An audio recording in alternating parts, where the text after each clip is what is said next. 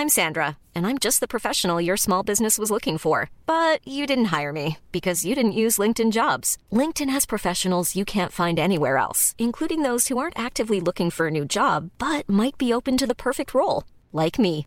In a given month, over 70% of LinkedIn users don't visit other leading job sites. So if you're not looking on LinkedIn, you'll miss out on great candidates like Sandra. Start hiring professionals like a professional. Post your free job on linkedin.com/people today.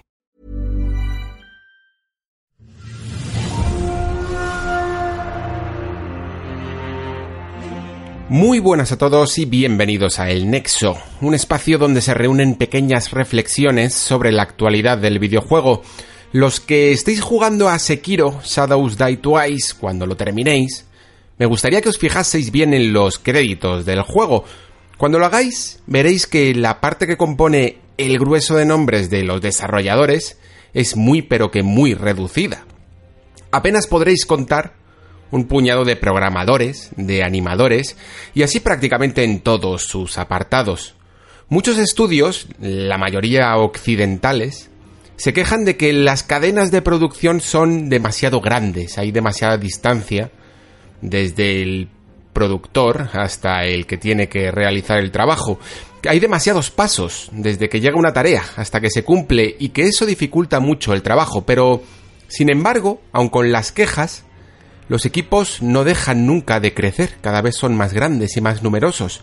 Es normal, no estoy diciendo lo contrario, porque lo normal es que los juegos sean cada vez más detallistas y complejos, ¿verdad? En From Software, sin embargo, no se piensa así. Tienen un concepto distinto mm, del amor por el detalle, a ellos no les preocupa en absoluto no recrear al milímetro y con motion capture una escena en la que un personaje, por ejemplo, le da un objeto a otro, una acción tan sencilla como esa. A menudo con un ligero y sutil movimiento de los brazos les es suficiente. Vamos, que no hace falta que explique mucho esto. Hasta Sekiro, ningún personaje de, de un Soulsborne movía la boca al hablar en ninguno de los juegos. Y aquí cuando lo hacen, de hecho, la animación es realmente simple. Esto no significa que en Front Software sean muy dejados. Como todo en el diseño de un videojuego, hay que tomar siempre una decisión. Y cada uno toma la que considera más relevante para su obra. Para el equipo de Miyazaki, no caer en la tentación de hiperrealismos le da el tiempo suficiente para dos cosas. La primera crear una experiencia más pulida donde realmente vas a pasar horas, que es en los combates y en la exploración del escenario. Todos podemos pensar en juegos que, ofrecen este detallismo gráfico que está ausente en la obra de From Software, pero ¿podemos señalar ese detallismo en las mecánicas del propio juego? Porque muchas superproducciones terminan dando esa excelencia en lo técnico, en lo artístico, pero luego lo justito, para divertir en lo sistémico. Front Software sencillamente piensa lo contrario. La segunda consecuencia es que sus juegos no tardan 5 o 6 años en hacerse.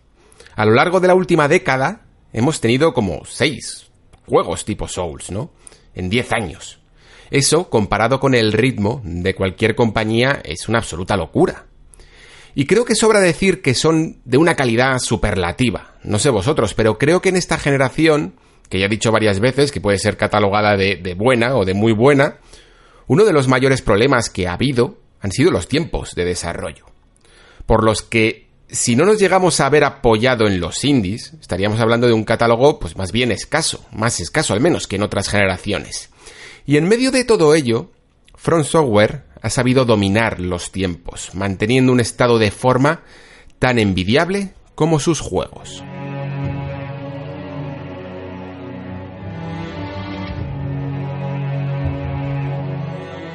Se dice que a los japoneses les cuesta mucho comunicarse, que en ocasiones tienen problemas para mostrar sus propios sentimientos. Vamos, solo hace falta que echéis un vistazo a cualquier anime o manga para que lo confirméis, que es casi un tema central en muchos de ellos. Y creo que esta es una de las razones por las que luego son tan buenos haciendo videojuegos.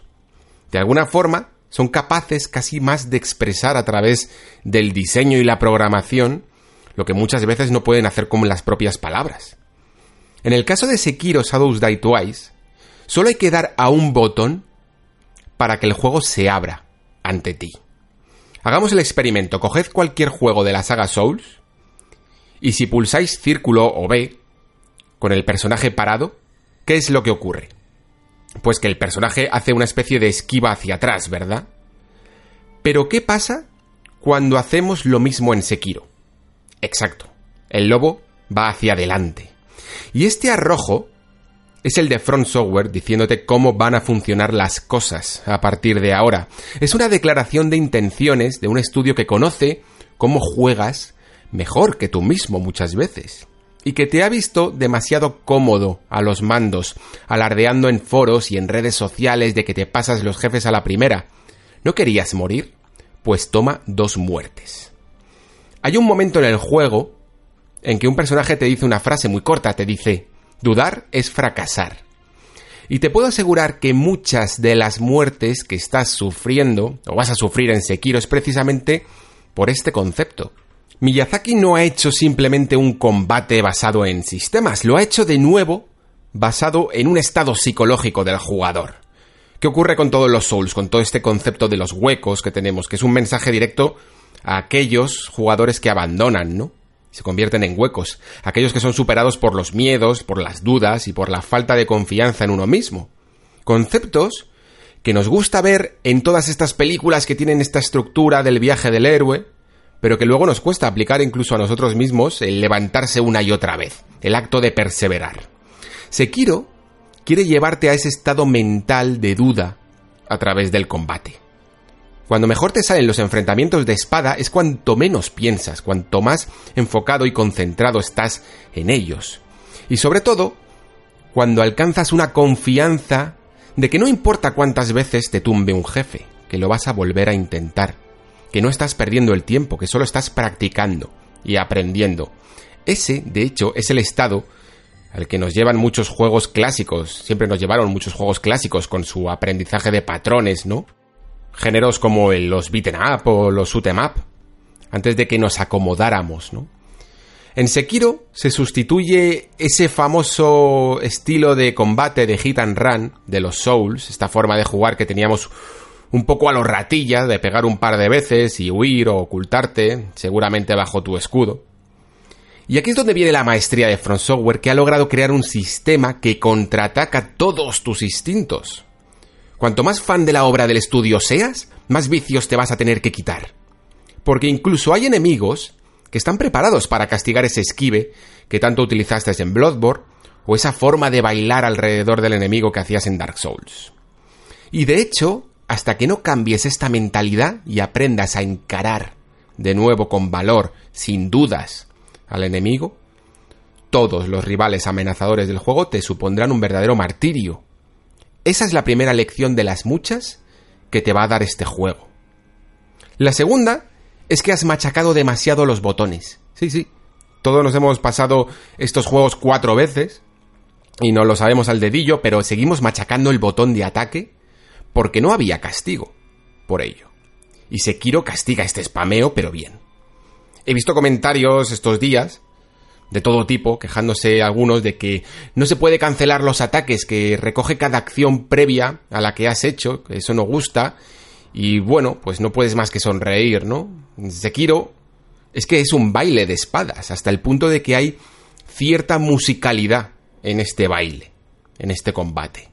Casi como un juego rítmico, cada enemigo tiene una partitura. Los hay de ataque 1-2, desvío, ataque 1-2-3, o ataque 1-2-3, desvío, Mikiri, ataque 1-2-3. El combate de Sekiro es una canción. Y mientras que no sigas los acordes, no vas a poder llegar muy lejos. Y además, sí que hay cancelación de ataque, pero solo se permite cuando no estás machacando ese botón. El arte del combate de Sekiro es tal que la progresión del juego no se da en unos parámetros establecidos de rol como teníamos antes, ¿no? Aunque hay algo de ello, se da más en el propio jugador. Esto es una frase que, ya he repetido varias veces, pero dejadme explicarla aquí un poco más en profundidad. Porque entiendo perfectamente que se diga que Sekiro es el juego más difícil de todos, ¿no? Hay gente que lo afirma. Cuando yo lo estaba jugando, de hecho, no podía dejar de pensar que mucha gente aficionada a los Souls pues no iba a poder con él. Y sin embargo, ahora que ya han pasado bastantes días desde que lo terminé, pues tengo la sensación, una extraña sensación de que, salvo ciertos jefes muy puntuales, me sería el juego más fácil de rejugar de todos. Y esto sucede por una sencilla razón. Veréis, estoy ahora rejugando, por ejemplo, Dark Souls, la Scholar además, que es muy tocapelotas. Y aunque he repasado este juego ya varias veces, comienzo una partida y noto cómo me faltan ciertas herramientas. Pienso, bueno, todavía es que me queda, me faltan algunos puntos de fuerza o me falta un poco de vitalidad aquí. O vale, en este momento lo mejor es hacer este tipo de jugada un poco más rastrera para salir al paso. Digamos que el juego no me permite avanzar al ritmo que lo hace mi experiencia previa, todos mis conocimientos acumulados de todas las partidas, sino según el nivel que tenga ese personaje. Por ejemplo, yo que sé, nivel 80. Pero en Sekiro el nivel 80 no está en mi hoja de personaje, no está en unos atributos y en unos parámetros. Está en mí mismo. Así que da igual las veces que me enfrente de nuevo a Sekiro, porque la base del combate, las bases, ya me las sé. Gracias a esta experiencia con él, me ha hecho mucho mejor jugador a los mandos. Es decir, es una experiencia más propia de un juego de acción que de uno de rol. Y esto es un arma de doble filo, de hecho, porque evidentemente pues se vive con mucha intensidad la primera vez y sin embargo, uno se queda con la sensación de que las próximas partidas no van a ser en absoluto ni tan intensas ni tan variadas.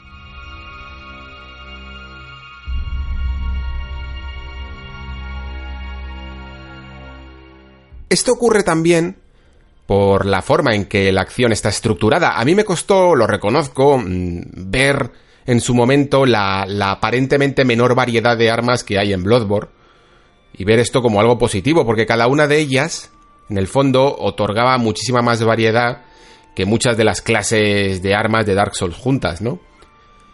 Y cada uno tenía sus puntos buenos, ¿eh? Los Souls llevan este concepto de personalización del género al máximo, pues te permiten variar mucho tu personaje, tanto mecánicamente como estéticamente. Y cada arma de Bloodborne, sin embargo, le daba un cierto estilo a tu juego, ¿no? A tu forma de, de combatir. No había clases, pero cada arma podía llegar a variar mucho tu comportamiento a los mandos. Pero sin embargo, en cada partida, tanto Souls como Bloodborne tenían una cosa en común que es que podían llegar a, podías llegar a utilizar dos o tres armas en un solo en una sola partida, en un solo viaje, porque no tenías eh, los materiales suficientes como para mejorarlas todas, ¿no? ¿Y qué ha hecho Sekiro? Ofrecerte la posibilidad de usar todo en una misma partida a través de este brazo Shinobi. De hecho, el árbol de habilidades, de mejora de habilidades del brazo, se interrelaciona de una forma muy, muy planteada específicamente para obligarte a mejorar todas las armas. Si quieres pasar a la siguiente categoría de mejoras, precisamente para animarte a utilizar más de una o más de dos en, en el mismo viaje. Es el juego que más esfuerzo hace por animarte a usar todas las herramientas en una misma partida y no esperar a las siguientes. Y de nuevo, por ello, esta primera partida es espectacular pero también se me antoja algo menos rejugable que las anteriores producciones del estudio. También uno de los más o quizá el más inteligente de todos los juegos de Front Software. Incita a pensar mucho cada combate. Invita a enfrentarte a sus jefes y a sus subjefes, no solo con tu habilidad, sino también con la cabeza. Hacer uso del sigilo para empezar eh, está muy bien para quitarles una barra de vida, ¿no? Cuando tienen varias. Saber qué debilidad explotar con tu brazo shinobi es prácticamente obligatorio si quieres tener más oportunidades contra ellos y no solo enfrentarte con la katana. Todos los combates se pueden, por supuesto, superar con la katana, pero me gusta y mucho que Front Software haya sabido sacar partido de estos puntos débiles, porque en un juego tan desafiante como este, está recompensando al jugador menos directo, el que piensa antes de actuar, el que experimenta con su arsenal, el que se da el lujo de jugar con todo su arsenal, en vez de simplemente al más habilidoso con los mandos. Creedme de verdad cuando digo que ese enemigo que tanto te ha costado o que no consigues pasar, puede ser mucho más fácil de lo que crees si conoces la estrategia adecuada. Y el juego da constantes pistas, más o menos sutiles, para que dispongas de esta ventaja. Y de hecho al final del juego prácticamente te obliga a que hayas aprendido todas estas. La otra ventaja clara es el sigilo. Este sigilo junto a la posibilidad de acabar con enemigos de un golpe, cuando les pillamos desprevenidos, pues es una mecánica directamente heredada de Tenchu. Así funcionaba Tenchu y así funciona Sekiro, no hay más. Es la muestra clara y apreciable de que a Front Software le gusta menos que a nosotros encasillarse y hacer lo mismo de siempre. Mientras que nosotros estamos siempre pues, obcecados porque nos hagan un otro Souls, ¿no? O otro Bloodborne. Miyazaki quiere demostrarse a sí mismo que esto no ha sido un golpe de suerte y que incluso puede rescatar el pasado de la compañía que muchas veces él respeta eh, y honra mucho más que nosotros, que renegamos de él y que nunca estuvimos allí, y sobre todo mejorarlo. El sigilo, bueno, puede que por sí mismo no destaque realmente en nada, no es el, más elaborado, pero dentro de la fórmula en que el juego quiere ser explorado, funciona realmente bien. Ayuda a la exploración porque permite tener una buena perspectiva de cada área y sobre todo evita o más bien da coherencia a ese juego del gato y el ratón que siempre teníamos con los enemigos básicos en un Souls, ¿no? A esos que estábamos, esos enemigos que siempre estábamos acostumbrados a lanzar un flechazo o cualquier cosa para separarlos del grupo y acabar con ellos uno a uno. Aquí de alguna manera se le da cierta coherencia con el sigilo para hacer ese tipo de, de tretas.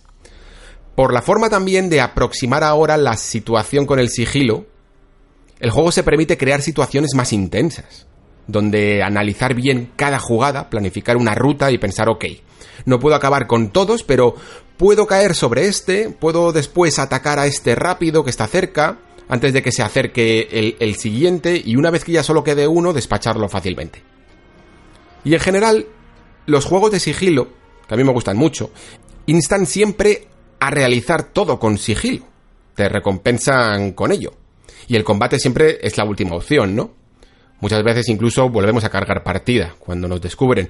Pero en Sekiro no solo hay un modo de resolver las cosas, digamos que muchos enfrentamientos, cuando realmente hay ya varios enemigos en pantalla, y muchos entre ellos se están viendo, de hecho, con lo cual es imposible eh, resolver todo con sigilo, tienen un principio, el combate tiene un principio, un nudo y un desenlace. Empiezas con sigilo, pero siempre, siempre terminará con un sonoro golpe letal.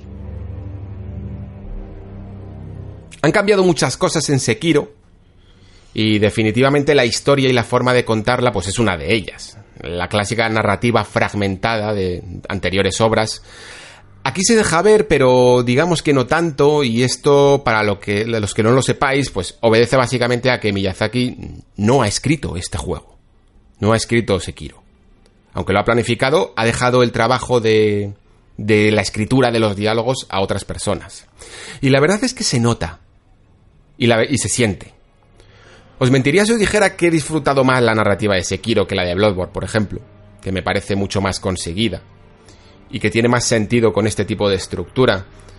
Se entiende mejor la de Sekiro que ninguna otra, eh, por lo menos en la primera partida, porque sus personajes hablan más, van más al grano, y hasta nuestro lobo de un solo brazo también habla, pero todo ello lo acerca también un poco peligrosamente a una narrativa más tradicional que From no domina tanto.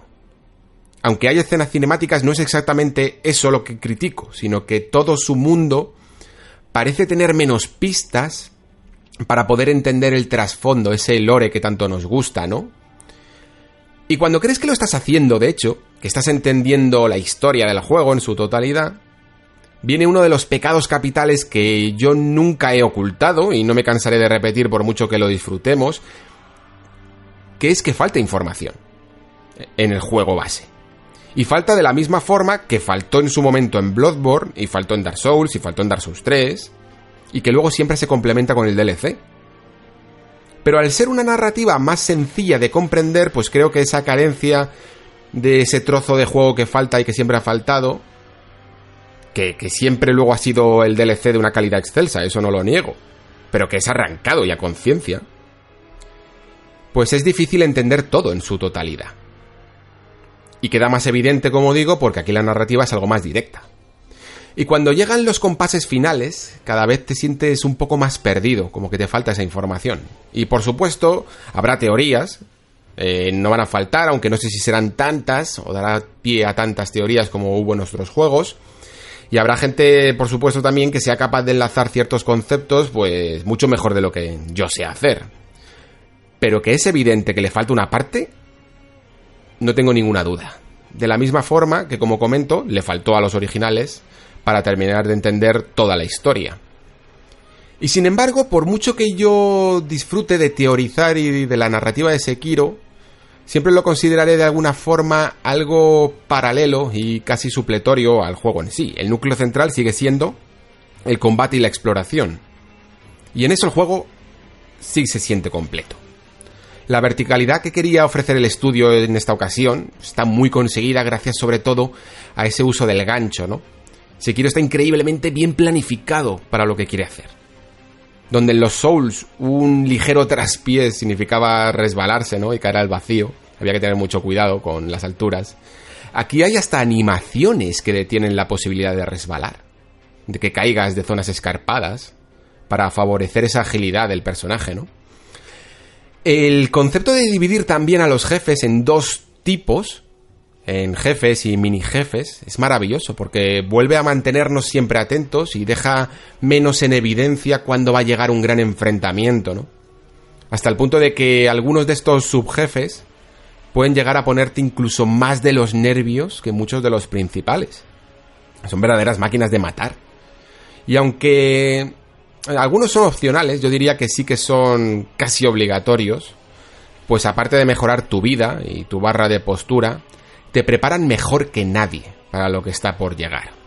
¿Sabéis ese pequeño ritual que se suele hacer cuando se juega un Souls, que es el de matar a un enemigo aunque sea solo una vez? Que es casi como conquistarlo.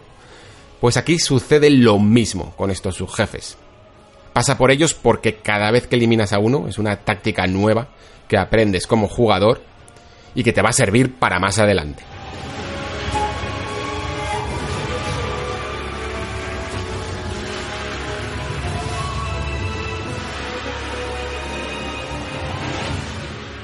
Vale, vamos a volver al combate antes de un par de críticas que sí que quiero dejar patentes, porque no quiero olvidarme de comentar las dos grandes mecánicas que tiene este juego. La primera es esa barra de postura que es absolutamente una genialidad.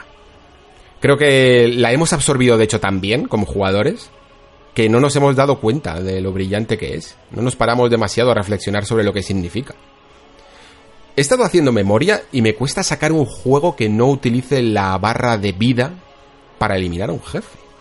El único, de hecho, que he conseguido sacar es Metal Gear, que te permitía dañar la barra de estamina en vez de, de la vida normal, con, con, esas balas aturdidoras. Pero en líneas generales, la forma de eliminar a un enemigo ha sido siempre, pues, acabar con su barra de vida, ¿no? Y creo que esto es uno de esos casos en los que le debemos a Miyazaki que, que lea más que juegue. Que saque siempre más inspiración de otras artes que, de los propios videojuegos. Eh, una desarrolladora que juegue mucho, pues siempre será una buena desarrolladora, siempre será un buen desarrollador, pero casi todos los genios en este mundillo intentan siempre inspirarse en cualquier cosa que no sea un videojuego para intentar elaborar mecánicas originales, ¿no? Miyazaki afirma que ha querido llevar ese estado de concentración que se tiene en un combate samurái, esos enfrentamientos fugaces a los mandos y a la pantalla. A diferencia de las peleas que solemos ver en los videojuegos, no se trata de ir mermando la vida de un rival tanto como romper su formación, su concentración. Ese concepto que hablaba al principio de dudar es fracasar, es también, es también aplicado al enemigo. Su barra de postura lo es todo, es su confianza, su cansancio y su habilidad. Por eso sube, y nuestra barra de postura también lo hace, tanto al atacar, como al desviar ataques, como al realizar una bella maniobra, como ese semikiri, ¿no? O el salto con patada. Estás mermando la postura, del rival. Es un concepto que, por ejemplo, ya estaba también incluso en Dark Souls 3, ¿no? Y que de hecho era muy misterioso. Aquí se entiende mucho mejor.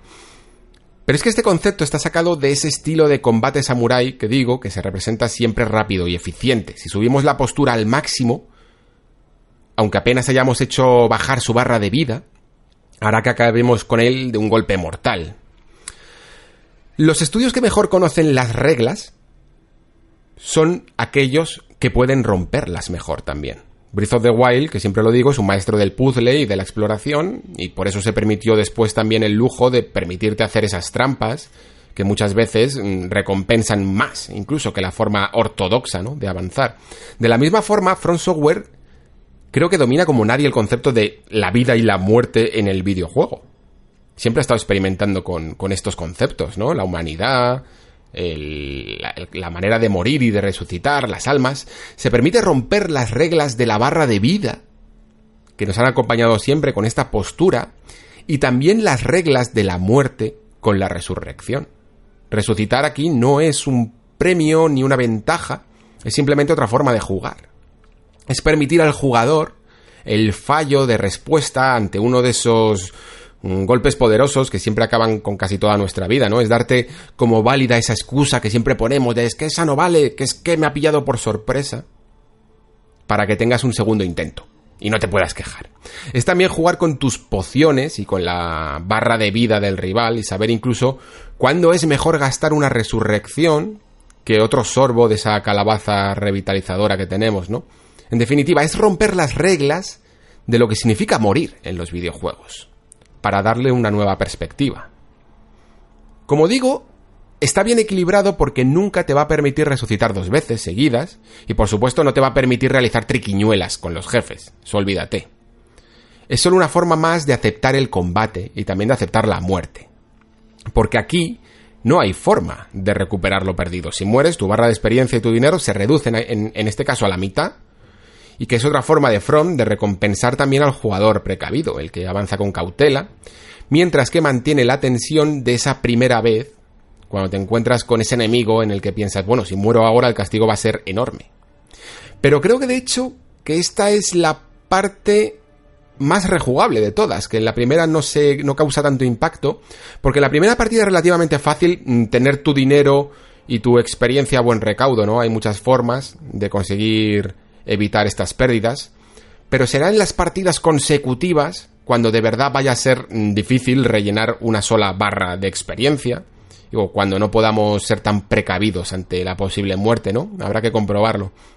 No me voy a explayar mucho tampoco en esa famosa Dracogripe, aunque seguro que muchos la conoceréis, que es el peor nombre posible en la traducción que, se ha podido poner, ni tampoco en esa ayuda invisible, porque aunque son conceptos interesantes y creo que sí que tienen una forma maravillosa de introducir la responsabilidad y el azar en el juego y en el jugador, pero no me parece que estén tan bien desarrollados.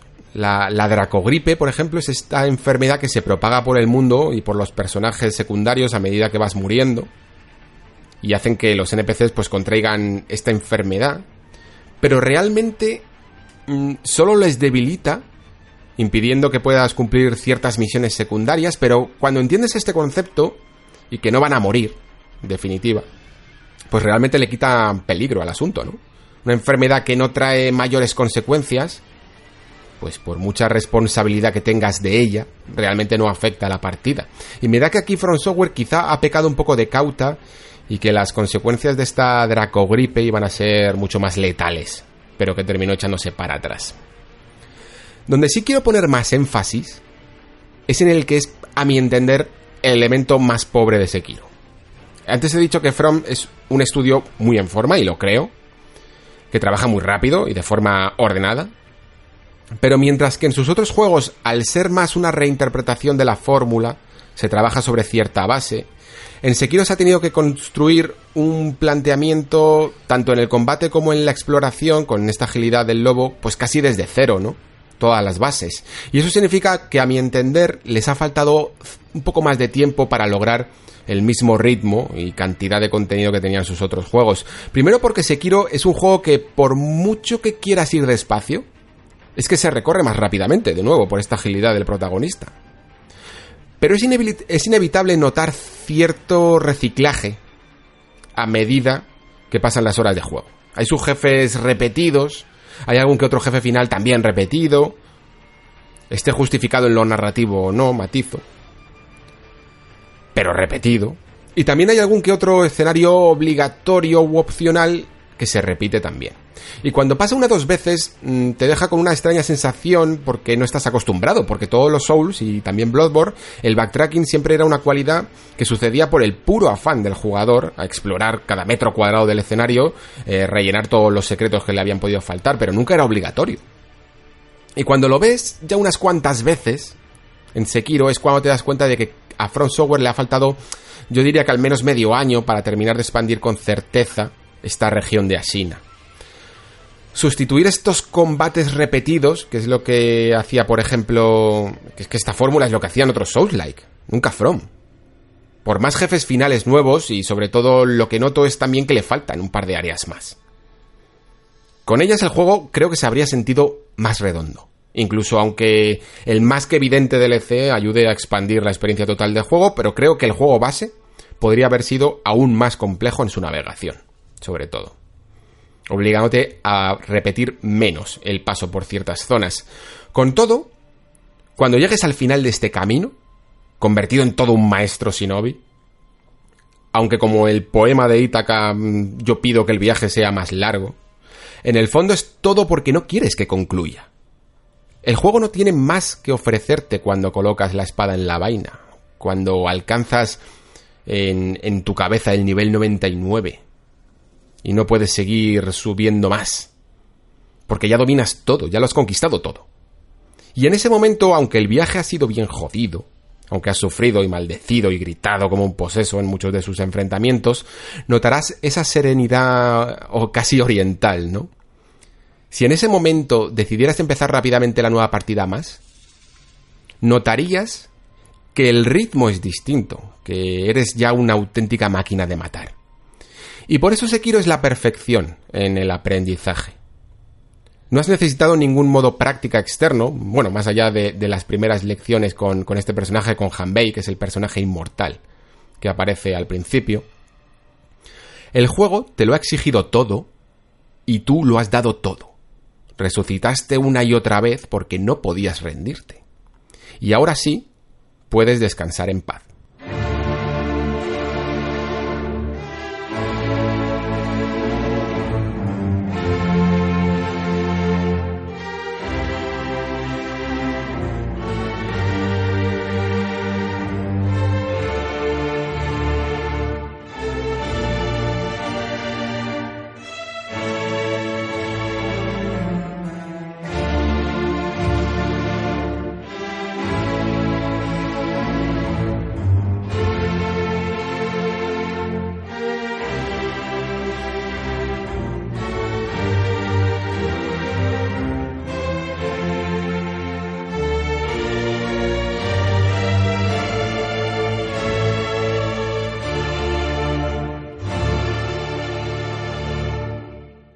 Creo que no hace falta que explique qué es todo este concepto de Souls-like, ¿no?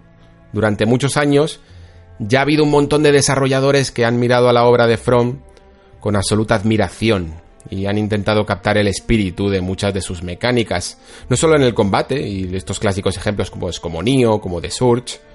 Hemos visto hasta juegos como Zombie U que utilizaba el sistema de mensajes. Eh, recuerdo hasta Watch Dogs utilizando ese concepto de invasiones o hasta Need for Speed Rivals que rescataba esta mecánica de perder puntos de experiencia si no los depositabas. Vamos, la cosa ha sido tan histriónica que hasta llegar a la propia Sony diciendo que se había inspirado en los Souls para elementos de, de la arquitectura de PlayStation 4 como la mensajería. Curiosamente, es el propio Miyazaki quien no se cansa de repetir, como decía anteriormente, que está buscando siempre separarse de sus anteriores trabajos. En cada entrevista que le leo, se le nota dudoso a la hora de encajar su propio éxito, como si no se lo creyese. Creo que en parte tiene ciertas dudas de si es capaz de hacer algo diferente a lo que él mismo ha creado, ¿no? Como todos esos desarrolladores que no logran volver a dar el campanazo después de crear su obra maestra. Y creo que por eso existe Deracine. Y por eso existe también este Sekiro.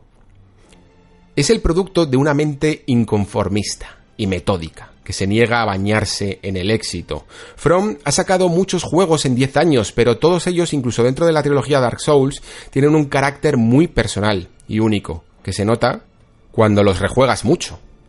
Pero Miyazaki no está contento todavía. Creo que Sekiro no es el culmen de su forma de hacer juegos, es solo el principio de una nueva década, donde cada vez el estudio va a seguir experimentando más. Seguro que veremos a la larga Bloodborne 2, incluso Sekiro 2, pero preparaos porque vamos a ver más rarezas, como Deracine y más homenajes a sus juegos anteriores, estoy seguro. Todo fruto de algo que muchos creadores parecen haber olvidado, y es que no hay nada escrito en piedra, que no hay nada intocable, ni siquiera las barras de vida y los game overs, como ha demostrado este Sekiro. Creo firmemente que Front Software es un ejemplo de cómo podría ser un mundo alternativo en el videojuego, una realidad paralela, con otros valores, otras ambiciones y otras metas. Piensa en ello cuando concluya tu viaje a Sekiro y veas ese pequeño puñado de nombres en los títulos de crédito.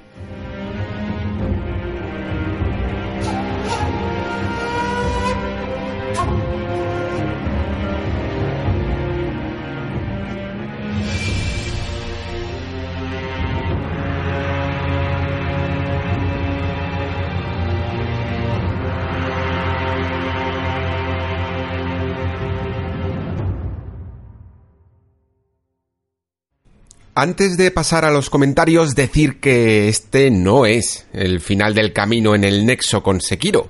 He invocado al amigo Adrián Suárez de Mundo Gamers y en unos días vais a tener también un especial del juego en el que ahondaremos aún más en profundidad. Al fin y al cabo el formato del Nexo pues me permite hacer una crítica y una reflexión pero espero poder contar con algunos amigos para ciertos juegos y ciertos temas de forma que podamos tratarlos pues con más tiempo y, y sobre todo algunos temas que lo merezcan con más profundidad. Vamos a poder explayarnos ahí a gusto en este programa, incluso probablemente con una parte con spoilers o al menos bastante avanzada para los que ya hayáis terminado el juego. Así que cualquier duda que queráis preguntar, eh, tema del juego que queráis que tratemos en profundidad o alguna opinión que tengáis, lo voy a leer también durante el especial y lo podremos comentar. Espero que os guste, espero de verdad que os guste, que se pueda convertir en el futuro en una sección interesante también del programa para dar algo más de variedad a este nexo. Ahora sí, vamos con vuestros comentarios de esta semana. Los he englobado en dos grupos porque tengo tanto de Sekiro como del programa anterior que lo dedicamos al juego en streaming, al futuro del juego en streaming.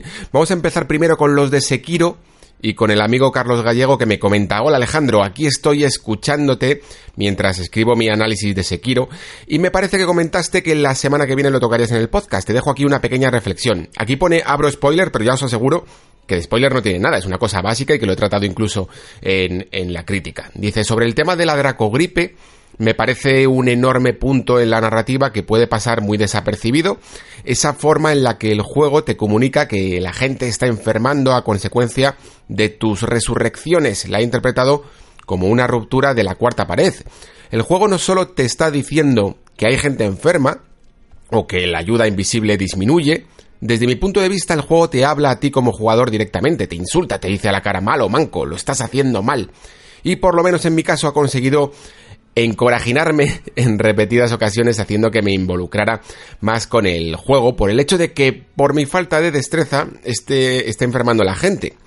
Es solo una idea que te quería compartir por aquí. Un abrazo.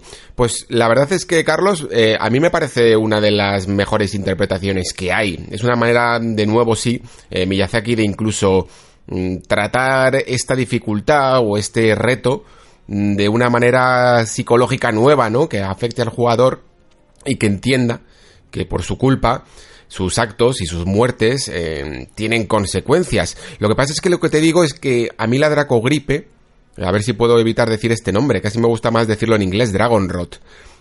No, es un concepto que me atrae como dices tú, pero que aplicado al juego me parece que se ha quedado un poco a medio camino, como he explicado antes en la crítica. Creo que se podía haber hecho mucho mejor o que de alguna manera incluso ya que en el fondo el juego nos alienta a jugar nuevas partidas más, bueno, pues como todos los Souls o como Bloodborne, que de alguna manera las consecuencias de esta Dragon Rot hubieran sido un poco más, un poco más fuertes, ¿no? Que llegara realmente a morir la gente en el proceso de, de, de esta enfermedad. Eh, que si no los curábamos con ese objeto que existe para, para curarlo y para resetear un poco todo el mundo y que todo el mundo vuelva a la normalidad, pues que pueda llegar un momento en el que murieran. Porque es que de esta manera se queda como un simple mensaje al jugador de que algo está pasando pero no termina de no termina de explotar, simplemente a lo mejor te puede llegar a impedir que cumplas algunas misiones secundarias,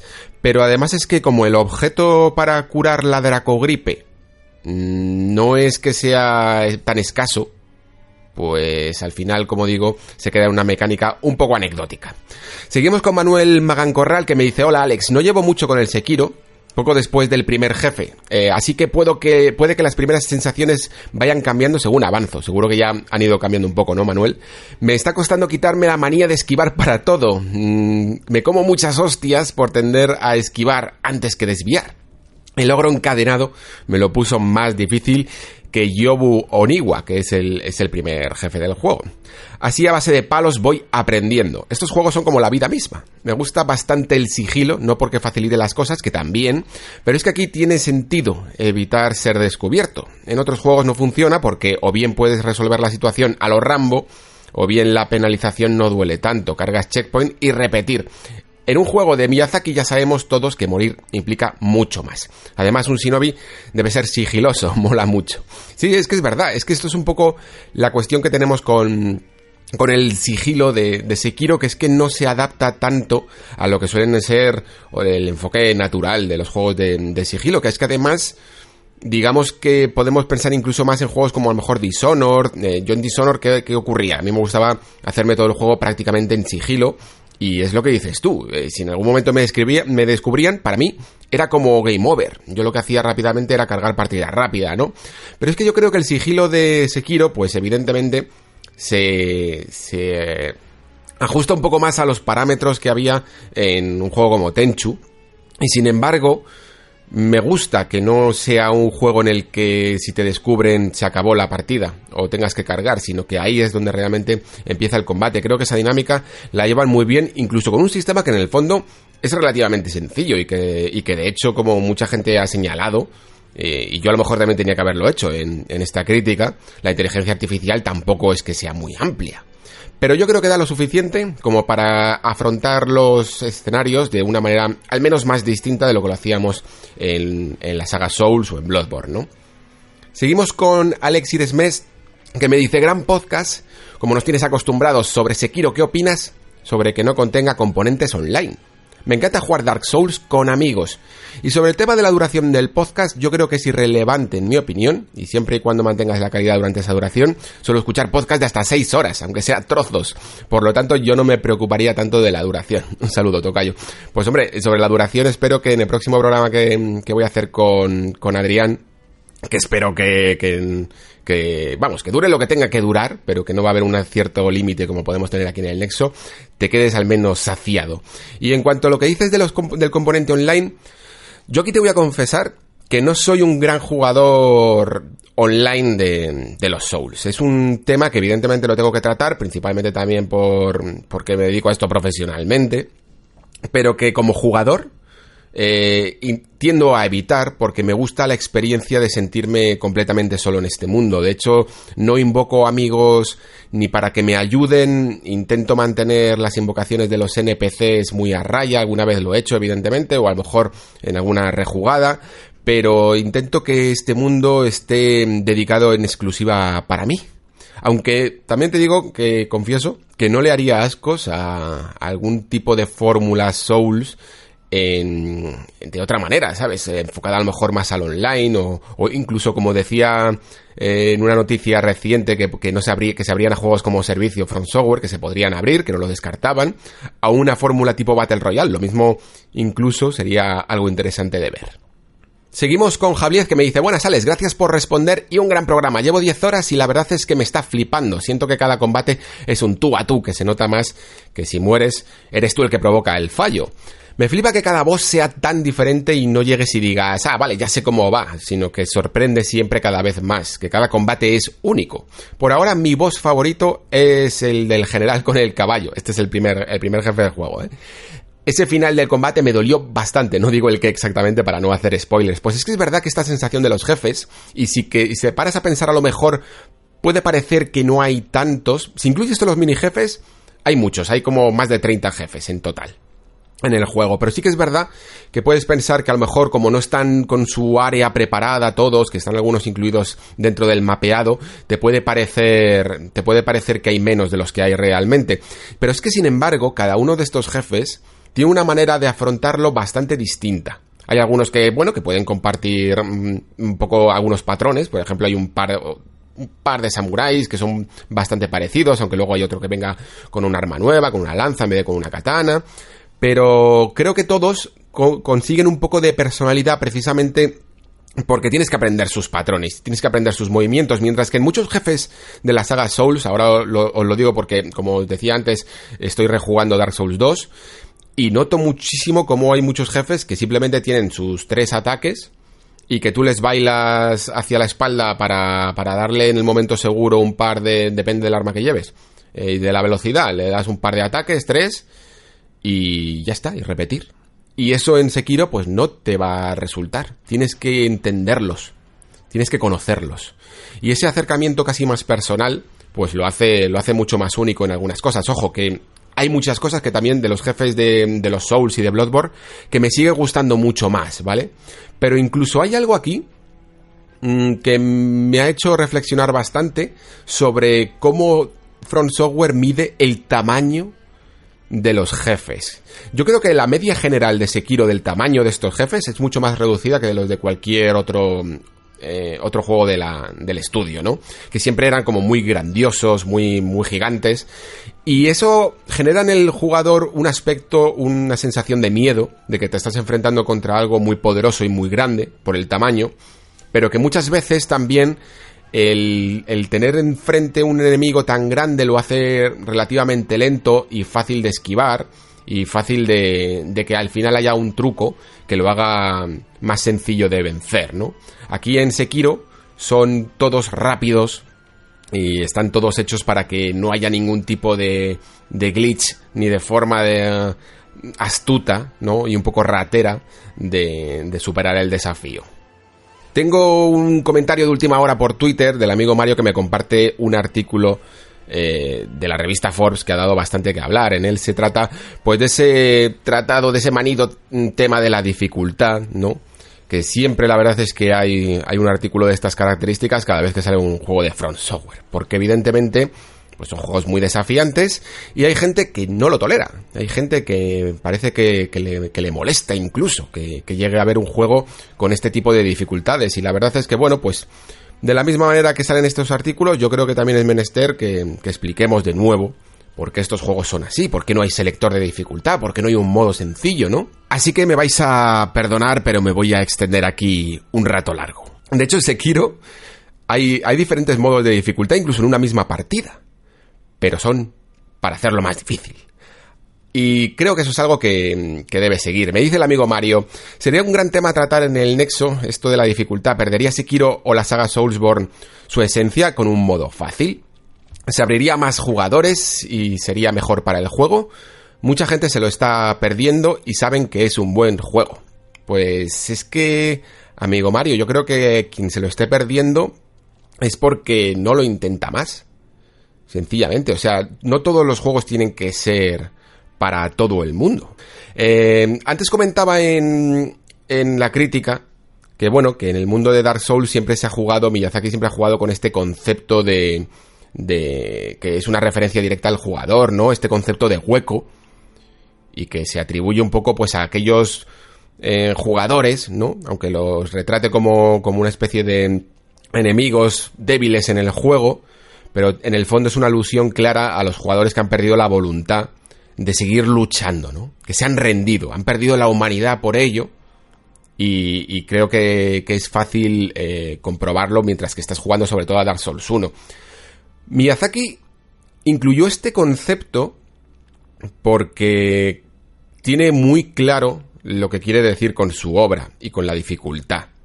Quiere que triunfes ante la adversidad y que haya una clara diferencia entre los que sobrepasan las adversidades, la dificultad, y quienes abandonan por el camino. Es que en los juegos de Front Software, este desafío, más incluso que la propia dificultad en sí, porque hay juegos muy difíciles también por ahí, pero este desafío más bien es una característica que no puedes disociar de la obra. Si tú creases un selector de dificultad para Dark Souls, pues no solo iría en contra del principio del juego, de lo que te quiere enseñar, sino que es que además yo creo que desajustaría todo su diseño y toda su estructura, porque el juego obedece más a una serie de patrones de, ataques enemigos, de situación de los mismos, de, en qué momento tienes que abarcar cada, cada dificultad, de cómo quieres enfocar las trampas y los jefes finales y los combates, que a simples barras de vida y, parámetros de daño que hacen las armas y las de tus enemigos y la defensa de las armaduras, ¿no? No es un juego que simplemente puedas decir modo fácil y entonces atacas más y, y los enemigos hacen menos daño. Eso sería casi como utilizar trucos. La dificultad de este juego está equilibrada en base a la experiencia que vas a tener. Y si la gente quiere descubrir por qué nos gusta tanto esta saga, tiene que pasar por ella, porque si lo hiciera en un modo fácil no entenderían nada. No entenderían por qué nos gustan tanto estos juegos. De hecho, pasaríamos de una crítica a otra. La crítica ahora es, es que no hay un modo fácil. Y la crítica, si lo hubiera, sería, no entiendo por qué a la gente le gustan estos juegos. Y es que estaría perdiendo el alma en el camino. Recientemente eh, un especialista en accesibilidad en videojuegos, que se llama Ian Hamilton, eh, ha compartido un hilo en Twitter, que de hecho la propia Forbes ha tenido que verse casi obligada, después de ciertas críticas que ha podido llegar a tener el artículo, a incluir esta, esta reflexión dentro del mismo, porque es muy acertada y señala lo que estoy diciendo, que el modo fácil es una forma muy burda de tratar el diseño de un videojuego porque no se puede sencillamente alterar estos parámetros. A mí es algo que me ocurría con, con, por ejemplo, con los Call of Duty, que dejé de jugarlos en modo veterano y, y estos modos altos de dificultad, porque es que no tenía sentido, era simplemente un reto en el que quedarte más tiempo debajo de una cobertura y tener mucho más cuidado porque de un disparo prácticamente te mataban. Eh, para mí eso no es dificultad. Dificultad puede ser lo que hacía, por ejemplo, con sus modos eh, un Halo porque alteras más parámetros que sencillamente el daño. Estás alterando patrones de, inteligencia artificial y diseño de aparición de enemigos. Eso es lo que yo creo que es importante a la hora de manejar estos, estos sistemas. Y yo encuentro, de hecho, que cuanto más ambicioso es un juego, cuanto más mainstream o cuanto más superproducción y tiene que llegar a más público, peor equilibrado está el desafío. Porque hay mucho miedo a tomar ciertas decisiones que dificulten el progreso de la mayoría de los jugadores. Os contaba mm, eh, que había jugado a Days Gone hace, hace unas semanas y esto lo hablaba con, con mi compañero Jorge Cano de Vandal, que le decía, este yo le decía, este juego lo veo muchísimo mejor, lo vería muchísimo mejor si fuera simplemente un modo hardcore. Y si no tuviera selector de dificultad, evidentemente no lo van a hacer porque no quieren alienar al resto de jugadores, pero es que el juego te lo pide a gritos. En, el, en Days Gone tú vas con tu moto, por ejemplo, y ocurren situaciones emergentes, pues como ocurren, por ejemplo, en Red Dead Redemption 2, en el que, por ejemplo, vas con la moto por la carretera y unos errantes, creo que se llaman, te tienden una emboscada y te tiran un cable eh, atado a dos árboles y rompen tu moto y, y te dejan malherido. Y si acabas con ellos, empieza una nueva aventura. Tú ibas a una misión y tienes que olvidarte de esa misión porque tu principal objetivo ahora se ha convertido en arreglar la moto, en curarte, en encontrar materiales para poder arreglar esa moto y poder seguir con el camino. Y se, y se genera esa narrativa emergente tan bonita que últimamente están consiguiendo muchos juegos, pero se rompe si la dificultad es demasiado fácil. Si el reto no está a la altura de, de lo que estás programando. Y por eso creo que, que este juego necesita Days un modo supervivencia, vamos, como el comer y desde el día uno. Aunque, aunque probablemente lo, lo incluyan más adelante. Es necesario que existan juegos para amplias audiencias, por supuesto que, es necesario. De la misma forma que considero que, también es necesario que haya juegos sencillamente para nichos, muy específicos. Yo, por ejemplo, pues mm, me, siento siempre me he sentido muy atraído por, por juegos de lucha. Pero mm, soy yo el que me detengo y digo, pues no tengo el tiempo suficiente, ojo, a lo mejor no la habilidad, sencillamente el tiempo para entrenar o las ganas, la voluntad, para entrenar y dedicarle el esfuerzo que demandan este tipo de juegos. Pues de la misma manera habrá jugadores que no tengan el tiempo o la voluntad para enfrentarse a un desafío como, como son los Souls. Y no pasa nada. nadie te obliga a ello. Y estos juegos siempre van a estar ahí para que a lo mejor en algún momento cambie eh, tu manera de pensar y, y te atraiga y, quieras dedicarle ese tiempo. Eh, no, se van a ir a ninguna parte. Y además es que estos juegos hablan precisamente de eso, de que cualquier reto, cualquier cosa que quieras conseguir en la vida, eh, va a ser mucho más mm, satisfactoria si le metes esfuerzo. Si le pones un modo fácil, pues no. Es que creo que es mejor que lo, que lo explique directamente el propio Miyazaki. Porque es que ya he hablado de esto varias veces. Evidentemente es, es un tema, un debate tan, tan manido que, que ya se lo han preguntado muchas veces. Miyazaki decía, no creo que haya estado alentando a los jugadores a jugar juegos difíciles. Y dice esto porque ese no es el punto. El objetivo de Miyazaki no es ponernos un reto para, para hacernos daño. Él dice, mi planteamiento es dejarlos experimentar esa sensación de logro que se consigue al superar las dificultades del camino. Crear un nivel de dificultad alto permite lograr esa sensación. Y de hecho, en la misma entrevista, después Miyazaki dice que si encontrase algún otro método para hacerlo sentir al jugador esa sensación de logro, que no fuese con la dificultad, que lo haría, que no tiene ningún problema. Él lo que busca, en el fondo, más que, que la pura habilidad, los mandos, es lograr sensaciones en el jugador de logro, que es algo muy bonito. Reducir el modo de dificultad de un juego de Front Software sería un poco como tener que explicar un chiste.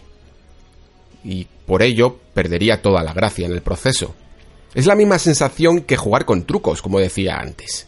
Estos juegos transmiten algo muy especial al jugador a través de, esta relación entre el castigo y la recompensa, algo que nos habla, pues, de eso, del esfuerzo y de no rendirse jamás. Y Sekiro lleva esto al máximo. Poder experimentar esto a través de un videojuego, que, es que es una ley de vida, que el esfuerzo requiere sacrificio para obtener una recompensa. Y que, y que un juego hable de esto es muy hermoso, yo creo. Y creo que es una de las razones por las que muchos jugadores nos sentimos realmente involucrados en este tipo de juegos. Puedo entender perfectamente que desde fuera eh, muchos jugadores se sientan alienados porque quieren sentir esta sensación. Pero es que para ello hay que pagar una entrada. Y el precio es el reto, la dificultad. Muy bien, pues vamos ahora a mm, la parte de, los comentarios sobre el futuro del juego por streaming y, en especial de, de, esta nueva plataforma de Google llamada Stadia. Empezamos con Javier Vázquez que me dice, hola Alex, mis respetos por demostrarme que además de juegos también sabes de móviles. Esto lo dice porque comenté en el programa que tenía un OnePlus y es una marca que los que las que la tenemos sabemos exactamente a qué hemos venido. Me ha gustado este podcast donde has dado un montón de datos técnicos, me ha parecido muy interesante. Yo también soy escéptico con Stadia y no me ha gustado su presentación. El poner los teraflops de su plataforma en la nube comparándola con los datos de las consolas actuales me parece un sinsentido. Un sinsentido y además de muy mal gusto, añadiría yo, amigo Javier. Necesitamos ver más demostraciones y escuchar menos verborreo, pues con el Phil Harrison por bandera poco vamos a tener de eso. Yo en esto del streaming, en quien tengo más esperanzas en Microsoft, ya que creo que es la única compañía que tiene tanto la infraestructura necesaria, el conocimiento del software y hardware de videojuegos y una biblioteca importante de títulos.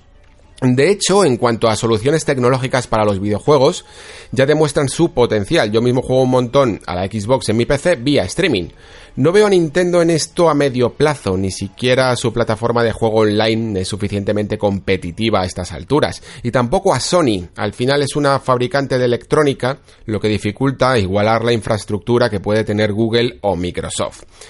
Comparto bastante tu opinión, Javier, principalmente porque creo que, mm, para los jugadores un poco más dedicados, eh, Microsoft puede llegar a tener un poco la cierta clave, más que nada porque yo tengo la sensación de que no va a separar eh, sus servicios, ¿vale? Sino que va a haber una única plataforma, este xCloud se va a unir directamente, por ejemplo, con, con tu con los anteriores servicios que tenía. Es decir, que si tú, tienes, si tú tienes Game Pass, podrás descargar los juegos como lo haces de manera nativa en tu Xbox, pero si estás lejos, si estás con el móvil, por ejemplo, o estás en una tele y no te has llevado la Xbox, solo por haber pagado ya el Game Pass, puedes perfectamente streamear tus juegos. Y si combinas las dos fórmulas, pues un poco también lo que hace PlayStation Now, ojo, también hay que darle ese, ese mérito, eh, lo tienes, me parece, me parece perfecto. Yo creo que la combinación de poder jugar en nativo y poder jugar en streaming es, es, lo, es lo ideal. Incluso yo diría que habría que llevar esto de streaming, y espero que Microsoft lo haga, Sony de momento no lo está haciendo, a tus propios juegos digitales. Al menos con los digitales. Puedo llegar a entender que a lo mejor con los físicos sea un poco más complicado, pero si tú te compras, eh, yo que sé, este Sekiro en formato digital, pues sencillamente, teniendo la plataforma mm, instalada en el móvil, puedas tener acceso a Sekiro desde, desde el móvil y jugar en streaming sencillamente por haberlo comprado sin tener que pagar ningún servicio más. Creo que la clave, de hecho, de la próxima generación es que triunfará más la compañía que sepa aunar todos estos servicios, porque si tienen la idea de que paguemos por un lado el online, por otro lado la suscripción a los juegos tipo Game Pass y por otro lado el streaming, como conceptos separados, lo llevan claro. Seguimos con Josefito, que dice, muy buen programa de nuevo Alex y gracias por habernos dado un poco de tu tiempo en detrimento del Sekiro. Respecto a Stadia, no sabemos cómo será y en qué acabará, pero creo que lo importante es que Google ha entrado fuerte y es posible que le sigan Apple y Amazon lo que va a dinamizar el sector y esperemos que se traduzca en mejoras para los usuarios. Pues sí, evidentemente, eh, y además eh, hablabas de que es posible que le sigan Apple y yo creo que al día siguiente o después anunció Apple el Apple Arcade. Es un concepto un poco más distinto, no es, no es streaming, pero, pero como dices, sí que va a dinamizar el sector. Aquí todo el mundo quiere su parte del pastel y ya os aseguro que, que aunque yo a veces peco de catastrofistas, pero, pero que está bien siempre... Mm, proyectarnos a alguno de los peores casos, pero es muy improbable que, lleguen a ocurrir. Eh, la, competencia y la variedad siempre va a ser buena. Y es muy extraño que un servicio, por nos guste o no, suplante, suplante a otro, siempre va a haber jugadores que, van a querer lo, ya conocido, ¿no? Así que creo que es importante, pues, entenderlo siempre desde el punto de vista positivo, como nuevas formas de, acceder a este sector y de que mucha más gente que no quiere comprar una consola, que no quiere pasar por esa barrera, pueda acceder al mundo de los videojuegos y el día de mañana ya sí convertirse en un jugador más tradicional y comprar esa consola porque, porque ha tenido una especie de demostración a través de estos servicios de streaming. Pero sobre todo eso, no, no ser tan negacionistas y pensar que una cosa va a matar a la otra. Seguimos con Karim, que me dice, hola Alex, como siempre un placer escucharte, quería comentarte mi opinión personal sobre el juego en streaming, yo creo que es el futuro y todo va a pasar por streaming, audio, videojuegos, cine, series, pero incluso te diría más, el futuro de los ordenadores de empresa está en los escritorios virtuales y eso va a ser también acceder a ordenadores en streaming, por ejemplo, en mi empresa ya lo están montando. Esto va a hacer que las empresas eh, eviten el pirateo de software, las trampas en los videojuegos, eviten incluso los virus y además pagando una cuota fidelizan a la gente y la gente tiene todo su ocio digital cubierto. La única duda es cuándo va a estar este servicio disponible y normalizado como el resto de los servicios en streaming. El resumen de todo esto es que streaming sí, seguro, pero todavía no, porque la, la tecnología no está a la altura.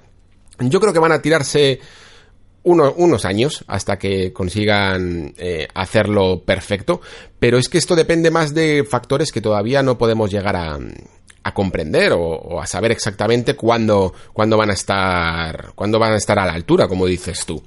¿Por qué? Porque el servicio de streaming y, además, sobre todo para empresas, como dices tú, aunque se hace para, sobre todo para eh, asistencia en remoto y, ese tipo de temas, cualquiera incluso se puede a día de hoy bajar una aplicación para poder controlar su ordenador en remoto, pero para que realmente funcionen bien, requieren de, ese tiempo de respuesta, de, ese, de ese retraso en los milisegundos, que sea lo más preciso. Y es que, por mucho que la banda ancha aumente, el, ping, el tiempo de respuesta a los servidores, pues nunca va a ser igual para todo el mundo. No puede serlo. Tendríamos que tener granjas de servidores y de data centers en absolutamente todas las regiones de, todos los continentes. Y eso va a ser muy complicado. Pero bueno, es que siempre vamos a tener, como digo, la opción nativa. Yo no creo que una sustituya a la otra, repito. Creo que es un, algo que tenemos que tener muy claro que va a pasar mucho tiempo, muchísimo, muchísimo tiempo, para que de verdad una cosa pueda sustituir a la otra. Y si lo hace, será porque todo el mundo está de acuerdo. Basta con que haya un pequeño nicho que no esté de acuerdo en ello para que se siga ofreciendo ese servicio. Esto es lo que ocurre, por ejemplo, con, con el juego físico, ¿no? Que como decía el programa anterior, existen empresas dedicadas a facilitar juegos que solo tuvieron un lanzamiento digital en formato físico porque hay demanda de ello. Aunque sean 3.000 personas en el mundo y se hagan tiradas de 3.000 limitadas, hay demanda, con lo cual existe. Y por tanto, nunca va a desaparecer. Terminamos con un comentario de Chicharretro que me ha encantado. Me dice, hola Alex, quería enviarte una pequeña reflexión sobre el tema del juego por stream. Y es que me he dado cuenta que muchos medios lo recomiendan y bajo mi pobre experiencia de una semana de prueba, no lo recomendaría a ese público dedicado al que suelen hablar. Yo lo veo como cuando me dicen, esta pizza congelada es buenísima. Yo soy de ascendencia italiana y sé lo que es una buena pizza. Pero a veces acabo comprando esa pizza por comodidad esos artefactos y el input lag los veré siempre. Un saludo. Pues Chicharretro, digo que me ha encantado tu comentario porque muchas veces una analogía tan simple y sencilla como la pizza ayuda muchísimo mejor que nada a explicar un tema. Y me ha encantado precisamente porque es que es verdad. Eh, se entiende mucho mejor lo que puede llegar a ser el juego por streaming con un ejemplo como la pizza congelada contra la pizza más casera que te puedes comer o haciéndola en tu casa o en un buen restaurante. Es que este servicio, el hecho de que tú puedas comprar de vez en cuando pizzas congeladas, que tienen peor calidad de todo, de ingredientes y, y de sabor, evidentemente no va a hacer desaparecer a las pizzas más naturales. No sé si en algún momento con la llegada de los de las cadenas de comida rápida o de comida basura, como prefiráis, pues en algún momento alguien alzó la voz y auguró un futuro en el que desaparecerían los ingredientes naturales. Pero es que estamos un poco en el mismo caso. Algunas veces la comida rápida pues es útil y tiene su función. Pero eso en ningún momento va a ir en detrimento de, los buenos ingredientes y de comerte una buena pizza en un buen restaurante italiano.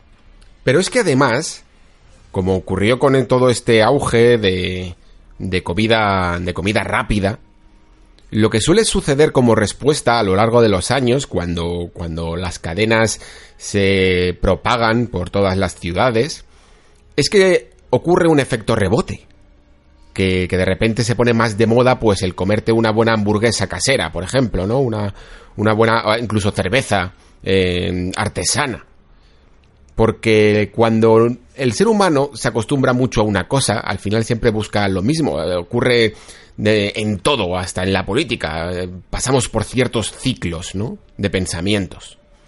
Y con el futuro del streaming yo creo que pasará un poco lo mismo llegará un punto en el que será una alternativa más que viable, pegará un buen pelotazo, la gente lo verá como casi la única forma de jugar, pero no hará desaparecer a las restantes formas de jugar, de la misma manera que ni siquiera a día de hoy en la música han desaparecido los vinilos, es más, incluso se han revalorizado, ¿no?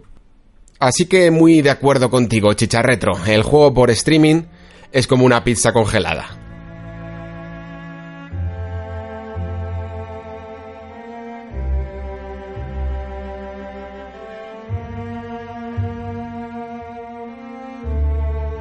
Y hasta aquí el nexo de hoy. Después de este largo y arduo viaje que estamos haciendo con Sekiro, tocará volver un poco a la normalidad y al orden de las cosas.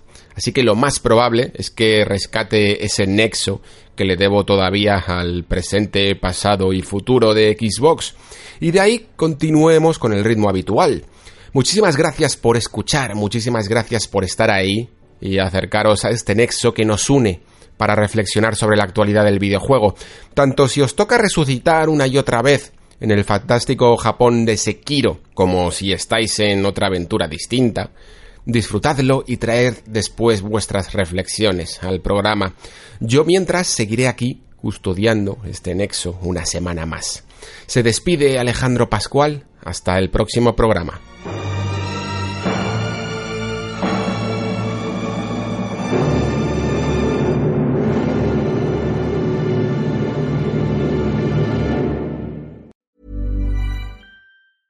Hi, I'm Daniel, founder of Pretty Litter. Did you know cats tend to hide symptoms of sickness and pain? I learned this the hard way after losing my cat, Gingy. So I created Pretty Litter, a health monitoring litter that helps detect early signs of illness by changing colors, saving you money and potentially your cat's life. Pretty Litter is veterinarian developed, and it's the easiest way to keep tabs on your fur baby's health right at home. Go to prettylitter.com and use code ACAST for 20% off your first order and a free cat toy. Terms and conditions apply. See site for details.